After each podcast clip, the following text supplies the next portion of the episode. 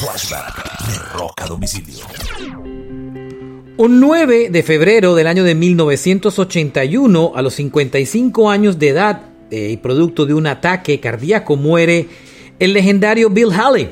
Su canción Rock Around the Clock se había convertido en la primera canción en la historia en llegar al número uno de las listas populares de la revista Billboard. Un 9 de febrero del 81. Este fue un flashback de rock a domicilio.